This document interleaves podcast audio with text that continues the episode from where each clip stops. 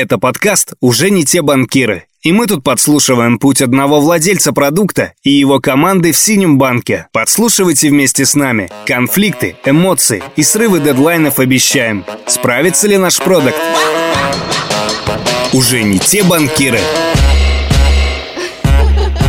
Конфликты, естественно, возникают. Просто стараешься их не доводить до ругани, до драки. Есть конфликт. Сейчас, например, у нас есть конфликт, не знаю, можно о нем рассказывать, нельзя. Но, в общем, со стримом ВТБ и со стримом отделениях от э, сети, от розницы. У нас с ними совершенно не совпадают те клиентские пути, которые мы нарисовали для отделений. У них один клиентский путь, у нас другой клиентский путь. И мы не можем синхронизироваться с прошлого года. Привет, я Наташа. Я все еще продукт-оунер команды продажи в отделениях стрима потребительское кредитование. Дейлики занимают там 15 минут классически. Если команда уже сыгранная, если она грамотный скрам-мастер, а у нас грамотный скрам-мастер, хорошо обученный, то ребята успевают за короткий промежуток времени, одна-две минуты, рассказать, что сделано вчера, что сегодня, и это не затягивается. Всем привет. Меня зовут Игорь Иванов. Я скрам-мастер в команде продажи в отделении кредит наличными. С айтишного на нормальный.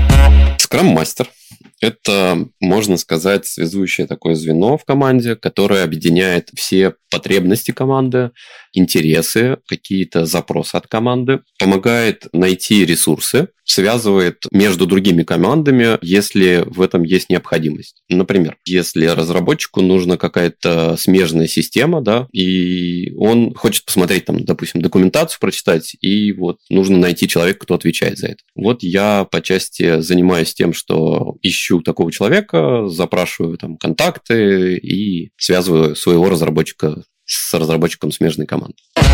Стендап с командой. Ну, давайте тогда начинать. Всем доброе утро. Я думаю, в процессе могут присоединяться остальные коллеги. Саш, давай ты начинай тогда. Что меня пропустили? Мне интересно. Так мы тебя, мы тебя звали. Саша, мы тебя минут пять звали хором, а ты... Вообще, мое мнение, знаете, какое? С головой, вот прям с головой, падать в работу, это, наоборот, будет ухудшать рабочий процесс. Всегда нужно 5-10 минут, да даже 30 минут в рабочий день что-то делать с командой не совсем по работе. Спросить там, как дела, спросить там, не знаю, как там вообще у него там самочувствие и так далее. Ну, то есть какие-то человеческие отношения, человеческие там вопросы, интересы, которые помогают расслабиться, абстрагироваться от работы и быстро потом вернуться пока не было вот этой удаленки, грубой удаленки, когда мы прям сидели-сидели на удаленке постоянно, как сейчас, да, мы иногда там встречались в ресторане, болтали, общались просто не по работе, а кто что делает. Какие-то интересы, там, хобби, да. Картинги в основном у нас вот в стриме принято на картингах кататься. Внутри нашей команды мы сейчас, к сожалению, не можем так часто да, выбираться. Там. Кстати, у нас э, буквально вчера новость была, что у нас проводится киберспорт в ВТБ, там, это то есть э, компьютерные игры. Возможно, у нас кто-то из команды пойдет. Стендап с командой. Блин, Сережа еще не вернулся. Я на самом деле просто сбежал с этой встречи.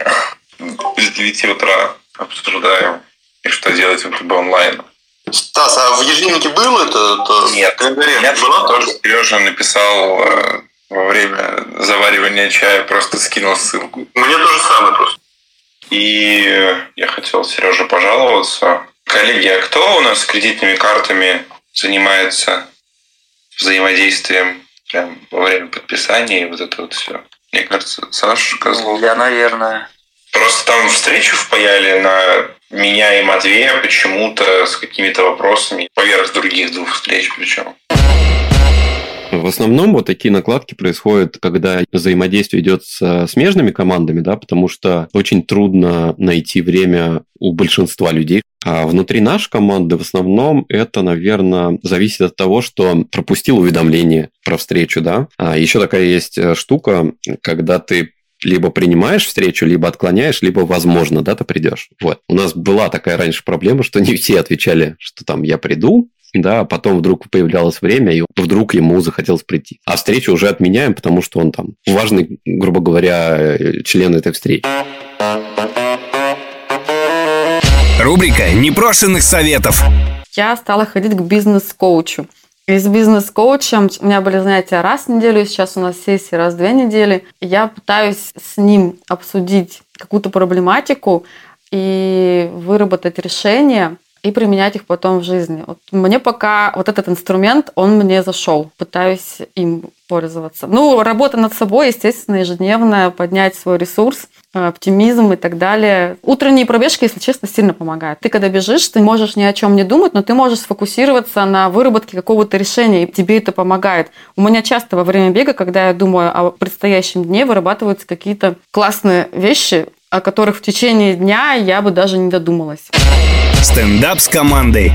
Коллеги, привет. Сегодня буду заниматься чек-листом.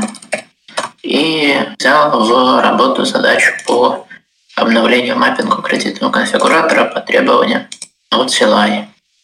В пятницу я, к сожалению, не успел направить э, письмо на всех с описанием обновления конференции. Извините, косяк, сегодня отправлю. Положительным свойством, которое нам привнесла трансформация, является то, что внутри команды приветствуется открытость, приветствуется правдивость. Каждый из участников может открыто признавать какие-то, может быть, ошибки, какие-то недоделки, и он знает, что ему не будет за это ничего плохого, потому что это нормально, что человек ошибается. Банальная фраза, может быть, если человек ничего не делает, то он не ошибается. И вот в нашей команде мы целиком приветствуем этот подход. Не значит, что мы разрешаем все время ошибаться, там, что-то там не делать, пропускать какие-то вещи. Вовсе нет. Каждый человек ответственен за свою работу, но, тем не менее, если где-то ты не доглядел, то ты спокойно можешь об этом сообщить коллегам, тем более зная, что это может повлечь за собой какие-то дальнейшие последствия, и лучше, чтобы мы заранее вместе подумали, как нивелировать тот эффект, который, возможно, повлекла за собой вот эта ошибка. Если говорить про мое мнение, да, про ошибки, все правильно, как бы Наташа сказала, в плане ошибаться – это нормально, не ошибаться – это странно. Я не скажу, что если человек сделал что-то не то, и он на следующий день это переделал, вдруг он понял, осознание какое-то пришло, или кто-то из коллег помог, подсказал. Это не говорит о том, что это ошибка. Ну, вот это мое мнение, да. Это всего лишь он попробовал, сделал, понял, что не так, исправил и дальше пошел.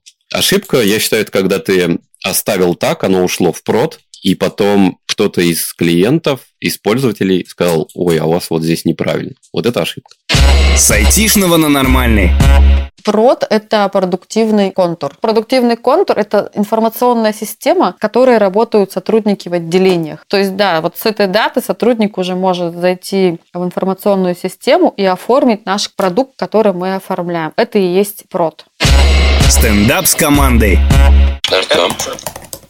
Пятницу я занимался задачей, которая называется кнопка «Сохранить и выйти back», но потом выяснилось, что это пересекается с тем, что сейчас Виталик делает с оркестратором выдачи, так что мы решили отдать эту задачу Виталику.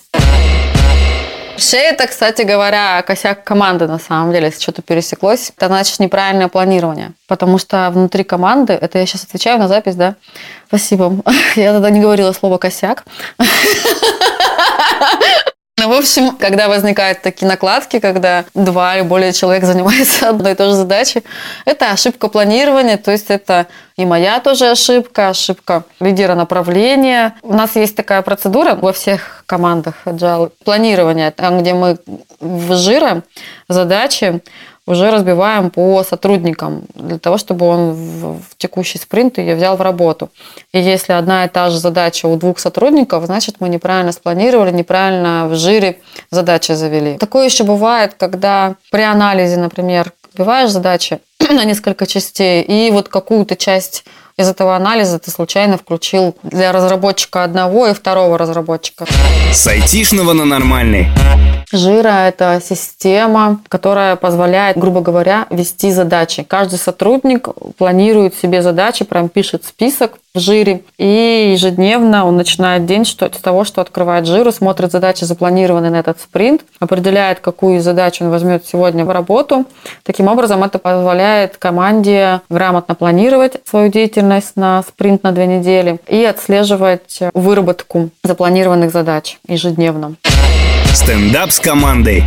Всем привет. На выходных, в общем, занимались раскаткой в К3 с Любой. В принципе, мы поправили там а, баги, которые связаны с дублированием вот этих путей. И там еще куча всяких а, мелочей тоже поправили.